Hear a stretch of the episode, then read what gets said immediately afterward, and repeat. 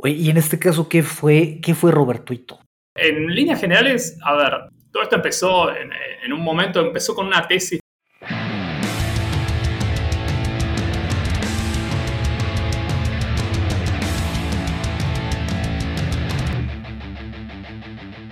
Hola a todos, hoy estaremos platicando con Juan Manuel Pérez. Es un candidato a doctorado en el Laboratorio de Inteligencia Artificial aplicada del Instituto de Ciencias de Computación de la Universidad de Buenos Aires. Entre sus creaciones, bueno, él es un especialista en NLP y una de sus creaciones más interesantes fue un modelo que se llama Robertuito, del cual nos va a estar contando un poco más, todo un éxito al día de hoy en, en Hugging Face, donde se suben muchos modelos, datasets, demos y demás. Ahí ya tiene una gran cantidad de descargas. No, no, no revisé hoy en la mañana, pero tiene más de 2000. No sé si tú sabes, este, Juan Manuel, ahorita que nos cuentes eh, cuántas descargas tiene, pero tiene más de 2000. Y no me acuerdo si, si está en los 10000. Entonces es un modelo muy, muy utilizado, muy descargado.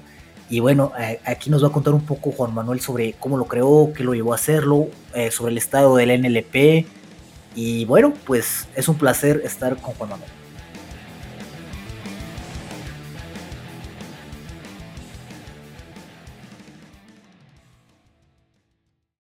Hola, Jonel, ¿cómo estás?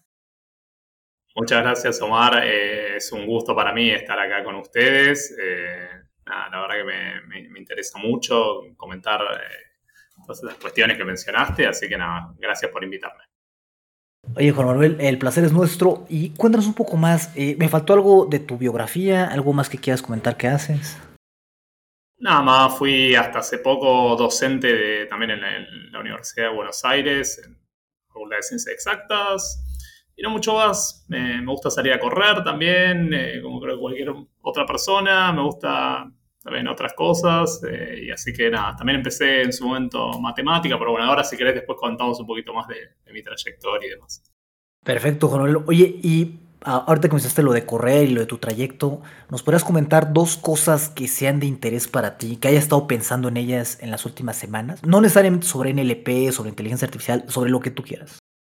Uy, qué buena pregunta. Eh, bueno, difícil. Eh, a ver, en estos últimos días estuve pensando un poco en, antes de este podcast, en, qué cuestiones hacer eje quizás para, la carrera de alguien que se, se inicia en, Data Science y demás. Eh, la verdad que eso hoy, justo estos últimos días estuve pensando. ahora las la charlaremos a lo largo de este podcast. Y nada, ya que me tiraste una pregunta tan abierta, justo antes de, estar acá estaba, estaba escribiendo, estoy escribiendo parte de mi proyecto de, investigación para presentarme a postdoc, eh, a una beca postdoc, y estuve leyendo este, un paper de NLP que habla el de Statistical Parrots, no sé si lo, conocen, de Tim Gebru y, Emma, y, y Bender, eh, sobre los problemas que genera NLP y la inteligencia artificial y nada, estaba justo reflexionando sobre los problemas, eh, los desafíos y problemas que genera esto. Así que en línea general es eso. Perfecto. Y para hacer, bueno, ahorita que comentaste lo del postdoctorado, ¿qué se necesita o por, y, bueno, qué se necesita para hacer un postdoctorado y, por qué es algo que, es bueno hacer? Qué buena pregunta. Bueno, eh, primero para hacer un postdoc eh, necesitamos haber hecho un, doctorado, que es justo un poco lo, que estoy haciendo. Estoy terminando ahora doctorado en procesamiento de lenguaje natural, particularmente en el área de detección de discurso de odio. Me centré mucho en esto y después lo comentaremos cómo se, conecta esto con Robertuito. Y nada, la idea de, hacer una investigación postdoctoral es una vez que uno ya tiene cierta formación como, como científico, en este caso hace un doctorado, quizás la idea de un una beca postdoctoral o de un, acá en Argentina le decimos becas, son, usualmente sos un investigador postdoctoral, eh, la idea es eh, proponer un proyecto de investigación que eh, aporte significativamente al desarrollo de en este caso procesamiento del lenguaje natural, que es el que, el que me dedico yo.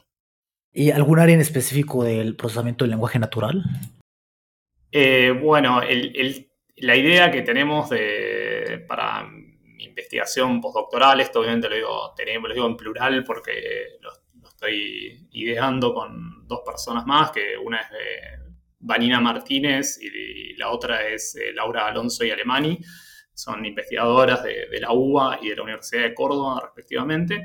La idea es eh, pensar eh, formas de, combinar conocimiento no estructurado, perdón acá se me pongo demasiado técnico, conocimiento no estructurado con estructurado de NLP, eh, que hoy en día mayormente los modelos están basados en, BERT y GPT que aprenden texto plano, y la idea es ver cómo les podemos inyectar conocimiento de lo que sabemos nosotros para que esos esos modelos sean más, eh, que, tengan una mejor performance y que también sean más efectivos en el costo de entrenamiento. Así que esa es, mi idea de proyecto de postdoctoral. Y en este caso, ¿qué fue, qué fue Robertuito? Porque, bueno, ahorita eh, mientras platicábamos, estaba buscando aquí en Hugging Face cuántas descargas tiene y me equivoqué por muchísimo. O sea, Robertuito tiene más de 100 mil descargas en el último mes. O sea, más de 100 mil descargas. O sea, impresionante. Sí, igual, perdón, ahí te, corrijo para no, no, inflarme tanto. En realidad el que tiene tantas descargas es el, modelo entrenado para sentiment analysis, que es lo que, lo que está mayormente usado y lo usan dentro de otra librería que ahora, ahora, ahora si quieren comento un poco todo eso. Bueno, en líneas generales, a ver, eh, todo esto empezó en, un momento, empezó con una tesis, de hecho, de licenciatura de, de un, chico. Yo, yo me estoy más centrado en, en, detectar, en hacer discurso de odio, en detección de discurso de odio en redes sociales. Pero una tesis que estábamos haciendo con un, con un chico, con un alumno de, licenciatura, que es eh, Juan Carlos Giudici, eh, se basaba más que nada en hacer cosas de análisis de sentimientos en español.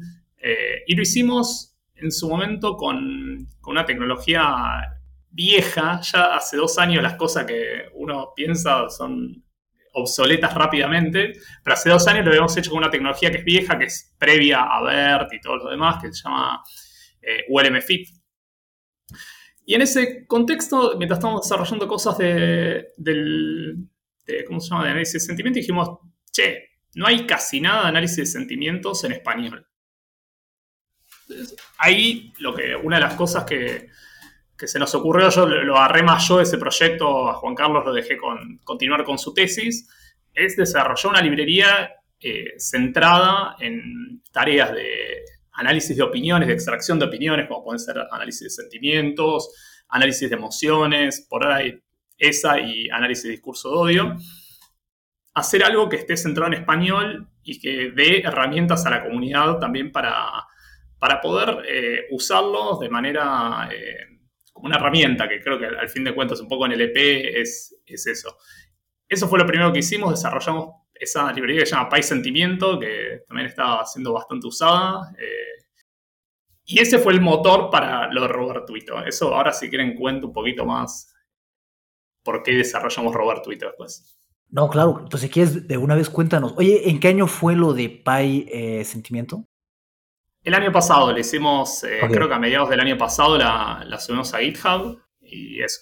Así que, ahí sí, si, quieres, si querés te cuento ahora un poco lo de, lo de Roberto. Claro, claro. Bueno, eh, bueno, muy rápidamente hay eh, más o menos para poner en fechas, a finales de 2018 nació, salió la luz BERT, bueno, es un modelo en inglés que fue el, no, no hace falta que lo comente mucho, pero hizo un gran eh, despegue del área del procesamiento de lenguaje natural contra, con GPT y otros modelos.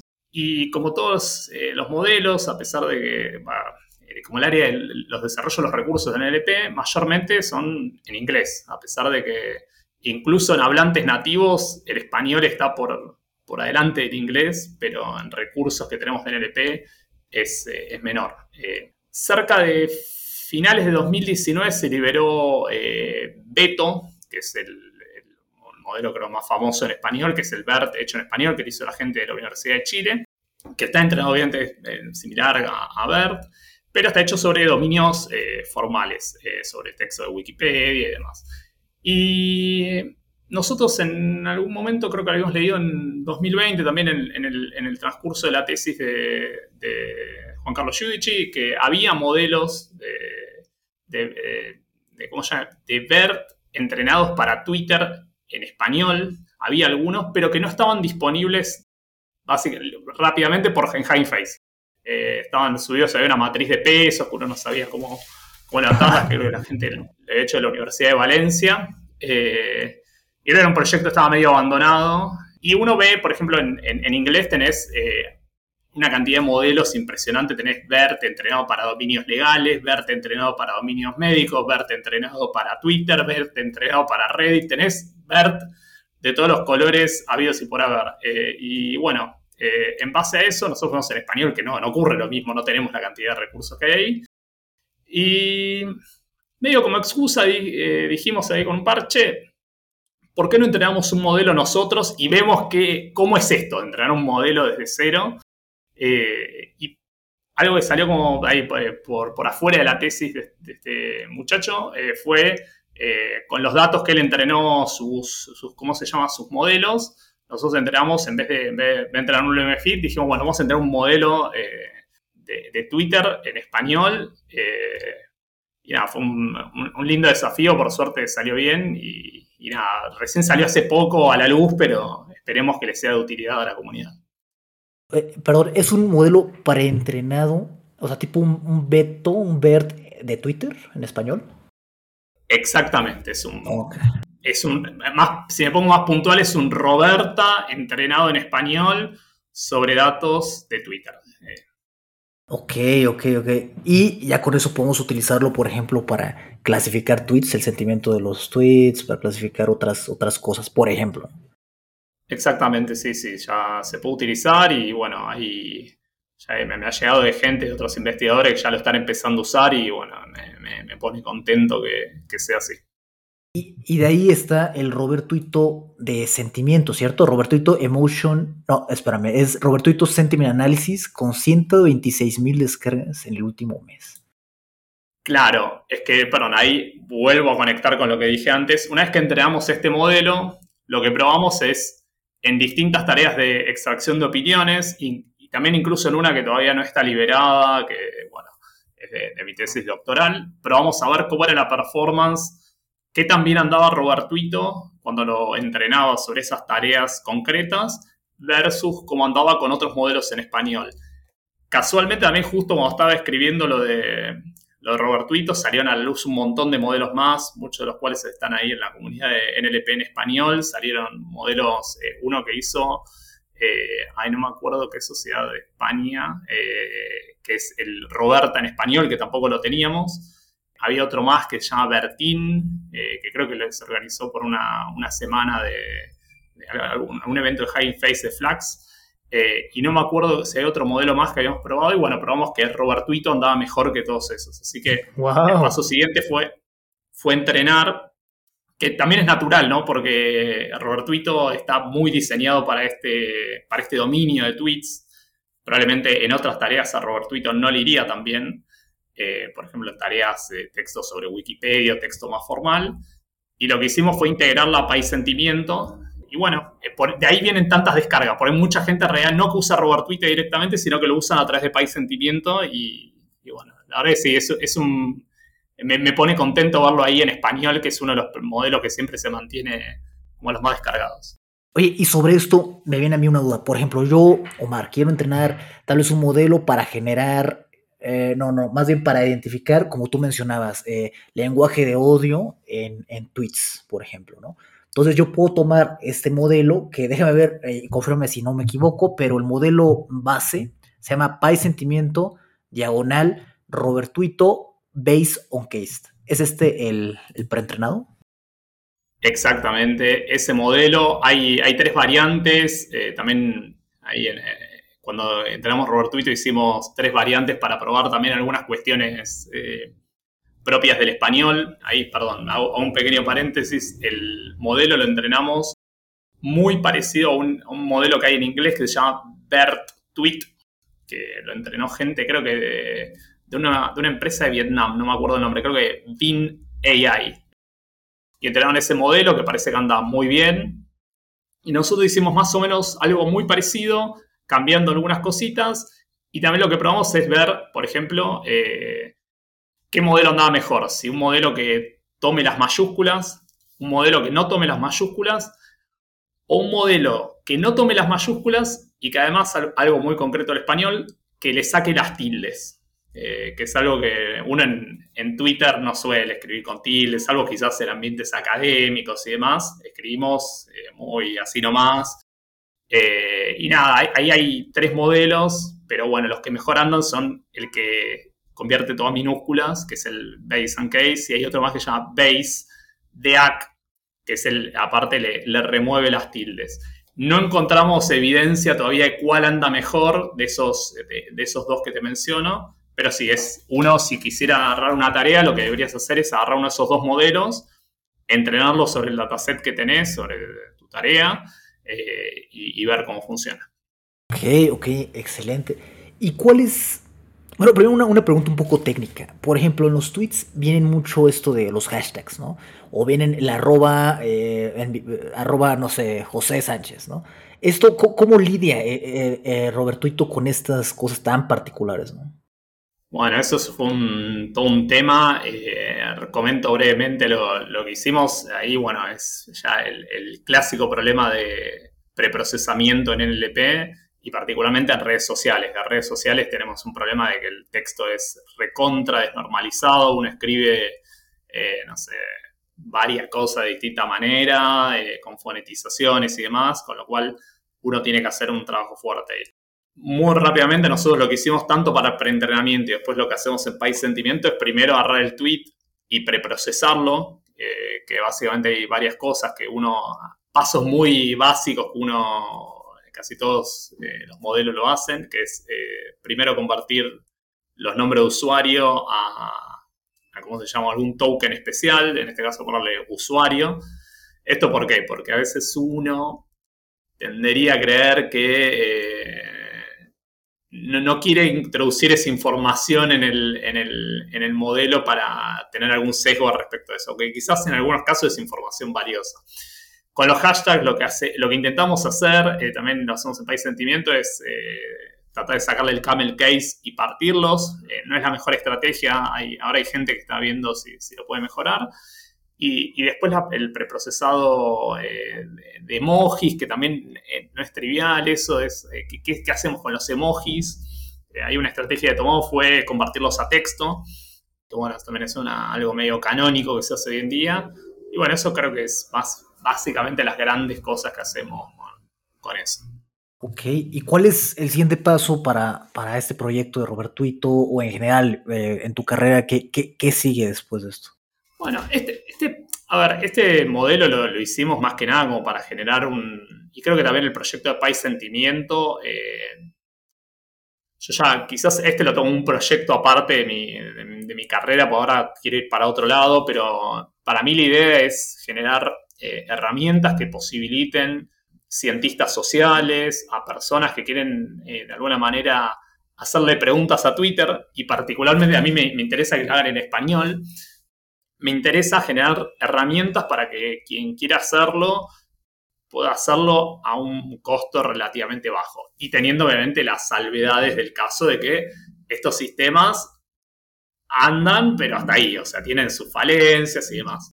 Pero bueno, por ese lado a mí yo la verdad que me, puso contento que ya veo eh, uno si va a Google Scholar, subimos un paper muy malo, lo tenemos que mejorar un poquito, pero lo subimos para, que la gente lo cite. Eh, que tiene varias citas, algunos que se olvidaron de citarnos también, pero vemos que lo está usando bastante, bastante gente. Y para, no sé, el último vi un paper que era para ver reacciones al conflicto israelí-palestino, por ejemplo, eso desde inglés, ¿no? Eh, cosas que eh, ahora, ahora tendría que buscar los trabajos, pero para muchos eh, trabajos muy diversos, que me han contactado gente que lo quería usar porque les, venía bien como herramienta. Eso yo creo que es para mí, de ese proyecto me parece que es lo interesante, generar herramientas para que gente que quiera hacerle preguntas a, Twitter, de nuevo, tenga herramientas para hacerlo. Que a veces yo considero que, bueno, todas las demás, a veces perdón que lo diga, para alguien, para un, quizás para un sociólogo y demás que sabe Python y demás, o alguien que no es viene de computación, que sabe programar, a veces usar las herramientas crudas o modelos crudos le cuesta un montón. Y solamente poner esa, esa, esa capita leve que pusimos en País Sentimiento eh, les permite a muchos eh, tener ese acceso. Sí, porque ya no tienen que entrenar su propio modelo con un montón de tweets, ¿no? Eh, encargarse de los hashtags, de los emojis, todo lo que ustedes ya hicieron, ¿no? Y ya simplemente lo pueden entrenar con mucho menos código, sí un poco de código, pero mucho menos código para entrenarlo a lo que quieran, ¿no? Clasificar texto, eh, generar texto, hacer resúmenes y demás. Claro, eso mismo. Y, nada, más, más allá de todo, o sea, quizás incluso para gente como, como te digo, la gente que está haciendo más datos desde una perspectiva más de alto nivel, incluso ya usar una herramienta como, si no pusiéramos, por ejemplo, si dejáramos los modelos en, en, en el hub de High Face para un eh, AI practitioner para alguien que está en el día a día es fácil, pero para alguien que no, no es tan trivial, a pesar de, la barrera que, de lo que genera Face que permite eh, democratizar el EP. Así que nada, nosotros la, idea era solamente hacer algo que, que aliviane, le dé un poquito más de, ayuda a la gente para poder eh, utilizar estos modelos. Así que nada, ese es el fin general de, este, de ese proyecto y, y nada, después está otro, el proyecto mío de postdoc que va, como te conté, va por otro lado. ¿Por qué lado va ese, ese proyecto? Y a, mí me interesó, quizás con esto de Robertuito y con la... Hubo, me acuerdo en, el 2020, este año la verdad que con la escritura de tesis no fui a casi ningún congreso, eh, pero en 2020 fui a, a ACL, eh, fui desde mi casa, ¿no? Eh, estuve en el congreso de congreso más grande de computación lingüística que hay, que es el de la ACL. Eh, y ahí hubo un paper muy que se hizo un, premio incluso, eh, que es el de eh, Climbing Towards NLU de em, Emily Bender, que habla sobre, reflexiona un poco sobre el estado actual de NLP, de que uno ha avanzado en... El NLP avanzó muchísimo, eso no, no hay forma de, de, objetar eso, avanzó en usó NLP ahí versus NLU, que es la otra, el entendimiento del lenguaje natural, eh, avanzó muchísimo eh, con, con BERT, con todos los modelos preentrenados, pero hay que también como matizar eh, los avances generados por esto y bueno, ese, ese paper, también este paper que salió ese año de eh, los loros estocásticos. Perdón, Juan Manuel, que te interrumpa. Nada más, ¿cuál es la diferencia entre NLP, o sea, procesamiento del lenguaje natural, y NLU, que es este entendimiento del lenguaje natural? ¿Cuál es la diferencia entre estos dos? Qué buena pregunta. Yo no me la, no me la sé. Eh, creo que NLU es, es el nombre de fantasía que se le da ahora a las tareas más complejas. Quizás procesamiento suena a muy computacional, a tokenizar texto, a las tareas más de, de picapiedra, por decirlo así. NLU se refiere quizás a entender desde una perspectiva más amplia, de algo semántico, algo de más alto nivel, eh, comparado un poco con la cognición humana, de poder entender esas cuestiones. Así que, nada, eso es un poco quizás la, la diferencia. Y también ese paper creo que hablaba un poco de las diferencias entre estamos yendo verdaderamente para el lado del entendimiento del lenguaje natural. Eh, así que nada, es. Ok, perdón, te interrumpí. ¿Me estabas comentando sobre el Parrots? Sí, no, ese, que, todos esos papers me hicieron reflexionar un poquito de la dirección eh, hacia dónde estamos yendo con el EP y cómo quizás, eh, bueno, este, este, paper de Stochastic Parrots fue también un poco polémico porque no sé, hubo todo ahí un, no sé si fue por ese paper o ya me, estoy perdiendo un poco en la historia, cuando fue todo lo que pasó con Timnit Gebru, que le invitaron a irse de Google y todo ese, ese lío, pero nada, un poco eso, esa serie de artículos a mí me hizo reflexionar un poquito sobre, eh, bueno, decir, che, que seguimos avanzando solamente en la línea de, generar modelos más grandes y hacer tareas, eh, ¿cómo se llama? Y entrenar sobre tareas un poco sin entender bien qué es lo que pasa. Y ahí me, empezó a interesar ver de qué manera, que esta es la parte que yo me voy a tener que investigar porque todavía estoy más en la parte del LP hegemónico actualmente, pero ver cómo se pueden combinar formas de conocimiento que estén estructuradas, como pueden ser las que eh, cayeron quizás en desgracia hace muchos años, pero son de usar gafos de conocimiento, quizás combinar eh, conocimiento eh, simbólico de alguna manera, que fue quizás la primera etapa de, la inteligencia artificial, con la etapa actual. Hay algunas cosas al respecto de eso, hay, modelos que combinan estas, el eh, conocimiento no estructurado como BERT con algo más estructurado, un grafo de conocimiento o algo por el estilo. Pero todavía no son ampliamente utilizados. Mi idea es un poco trabajar en eso y obviamente generar recursos en español. Ok, perfecto. Y bueno, para la, última pregunta, ¿qué, recomiendas a alguien que está empezando en este campo que dice, oye, ¿sabes qué? Eh, yo sé programar un poco en Python y quiero empezar en, Natural Language Processing, procesamiento del lenguaje natural. ¿Qué nos recomiendas? Qué buena pregunta también. Puede ser algo, o sea, tan concreto como decir qué frameworks, qué librerías, qué algoritmos, qué recursos, o sea, no, no te preocupes por eso. Ok. Bueno, ahí, se me ocurren ahí, como vos decís, un par de así consejos sueltos, eh, pero bueno, lo primero es que hay que, creo que para este área y para en general todas las de procesamiento de lenguaje natural y de inteligencia artificial en general, hay que estudiar y mucho, y mucho tiempo, y a veces las ideas y entender cosas cuesta años. A mí me he visto leyendo un paper de tres años antes y quizás lo leo ahora y digo, ah, esto estaba diciendo porque adquirí un bagaje de cosas que antes no tenía. Así que lo primero es tener una cierta tolerancia a la frustración y a seguir intentando aprender todo el tiempo, que me parece que no es menor, a veces uno quiere entender todo rápido y es, un área que es muy compleja, que tiene eh, diversas aristas y a uno le toca a veces aprender de cosas de estadística, aprender un poquito de optimización, aprender de, lingüística, aprender de cosas que son eh, un conjunto de cuestiones que son a veces difíciles de, aprender y, toma tiempo. Así que nada, así, eso perdón, es quizás si soy muy poco optimista de decirle que va a ser fácil, no. Eh, yo, creo, yo, creo, que a veces hay que, o sea, hay que pensar en eso, en, estudiar constantemente. Eh, Recomendaciones técnicas, a mí eh, pasar de Keras a PyTorch, por ejemplo, me, cambió la cabeza. Yo de, estar usando Keras, que a veces uno está con el framework fácil eh, y para hacer las cosas al principio es muy útil, pero en algún momento cuando alguien quiere hacer algo más complejo, eh, cuesta un poco.